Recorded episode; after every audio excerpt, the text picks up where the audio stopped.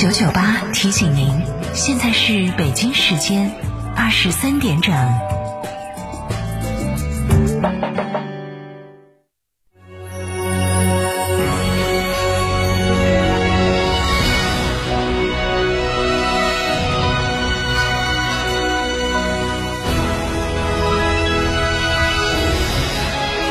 成都的声音，FM 九九点八，成都电台新闻广播。秋冬温泉养生，尽在海螺沟景区内贡嘎神汤温泉酒店。雪山怀抱中享专业地质冰川温泉，畅游海螺沟看雪山冰川，探秘原始森林，享藏式美食。客房预订寻成都广电一路通国旅六六零零二三四五。九九八快讯。来关注这一时段的九九八快讯。首先是本地消息，成都交警持续开展交通违法整治和宣传劝导工作。今天在一环路人民北路口，交警二分局开展对电动两轮车交通违法行为专项查处纠正，并联合外卖快递企业的志愿者开展佩戴安全头盔劝导工作。交警提醒，骑乘电动两轮车要养成佩戴安全头盔的良好习惯，自觉遵守道法的相关规定，安全文明出行。十九号，成都理工大学官方微博发布消息说，十八号，成都理工大学完成第六轮全员核酸检测，共检测三万四千三百八十五人，结果全部为阴性。截至目前，成都理工大学共进行了六轮全员核酸检测，六轮结果全部为阴性，校区教学生活秩序一切正常。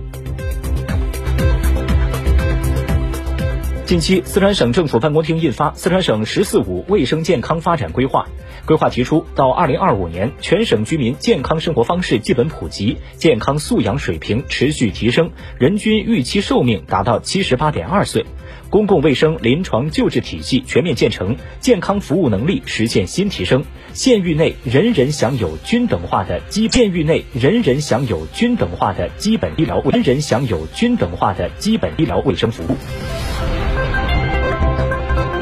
日前，四川人社厅发布《四川省2020年人力资源市场工资价位和行业人工成本信息》。从工资报酬来看，四川省企业2020年工资报酬中位数为5.47万元，与19年相比增长6.74%，与四川省2020年地区生产总值同比增长3.8%的经济运行稳定恢复态势基本一致。从区域来看，成都平原经济区中位数最高为五点七六万元，同比增长百分之四点零一；川西北生态经济区中位数为五点三万元，同比增长最快，增幅达百分之十点零八。来看国内方面的消息，新一轮成品油调价窗口将于今天二十四时开启。记者从国家发改委获悉，本次油价调整的具体情况如下。汽油每吨下调九十五元，柴油每吨下调九十元。全国平均来看，九十二号汽油每升下调七分钱，九十五号汽油每升下调八分钱，零号柴油每升下调八分钱。按照一般家用汽车油箱五十升容量估测，加满一箱九十二号汽油将比之前少花三块五。国家卫生健康委办公厅、国家中医药管理局办公室近日联合发布通知，要求医生在开具中药配方颗粒处方前，应当告知患者，保障患者的知情权、选择权。近日，交通运输部等三部门发布通知，将 ETC 欠费行为纳入征信体系，引导货运物流企业和货车司机依法诚信经营。文旅部对《演出经纪人员管理办法》进行了修订，现在向社会公开征求意见。其中规定，演出经纪人员不得同时在两个以上单位从业，不得出租、出借演出经纪人员资格证，经纪人不得虚假宣传演出活动，不得为演员假唱、假演奏提供条件，不得有其他扰乱演出市场秩序的行为。近期，国家铁路局发布《铁路旅客运输规程》征求意见稿，公开征求意见。其中，铁路客票儿童票计划由身高划分改为以年龄划分，实行车票实名制。年满六周岁且未满十四周岁的儿童可以购买儿童优惠票，年满十四周岁的儿童应购买全价票。视线转向国际，当地时间十七号，英国国防部称，一架英军 F 三五 B 战斗机在地中海例行行动中坠毁，飞行员已安全返回母舰英国皇家海军航母伊丽莎白女王号。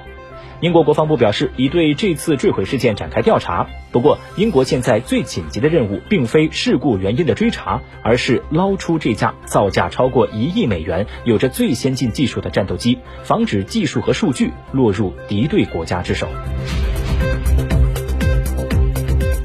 近期，美国媒体报道说，休斯顿天文世界音乐节踩踏事故已经导致了十人死亡，音乐节相关方面现在正面临七点五亿美元的赔偿诉讼。据美国疾病控制和预防中心十七号公布的数据，截止到今年四月底的一年时间当中，美国因过量用药而死亡的人数首次超过十万人，这在历史上从未有过。其中，以芬太尼为主的合成阿片类药物造成的过量用药死亡占比约百分之六十四，与前一年同期相比增加了百分之四十九。专家分析，出现这一现象的主要原因是新冠疫情和合成阿片类药物增多。受到疫情影响，合成阿片类药物可以更集中的制造且不被发现，而其合成材料也获得了更多的跨境走私的机会。阿片类药物主要用于患者手术后的镇痛，包括吗啡、美沙酮、杜冷丁等，但长期反复使用会引起机体耐受成瘾，大剂量使用则可能出现肢体僵硬、麻木、昏迷和呼吸抑制等情况。今年全球多地面临电力和燃气等能源价格大幅上涨的状况，英国也是其中之一。英国许多家庭今年冬天承受着相当沉重的家庭能源费用的负担。一个公益组织的发言人表示，英国大约有四百万家庭难以承担燃料费用，而现在燃料价格的上涨让这个数字增加了五十万。当地时间十七号，英国国家统计局公布的最新数据显示，英国十月份消费者价格指费者价格指数比去年同期上涨百分之四点二，同比涨幅为二零一一年十一月以来的最高值。印度卫生部十一月初的数据显示，印度全国共报告了十一万六千九百九十一例登革热病例，其中百分之九十的地区都集中在印度北方。从十月以来，登革热病例在印度北部多个邦急剧上升，呈爆发的趋势。十一月初，印度卫生部紧急派出专家组前往北方邦、旁遮普邦等九个登革热病例集中的邦，协助地方政府控制登革热病情蔓延。以上就是本节快讯的全部内容。本节快讯由袁宇为您编辑播报，感谢收听。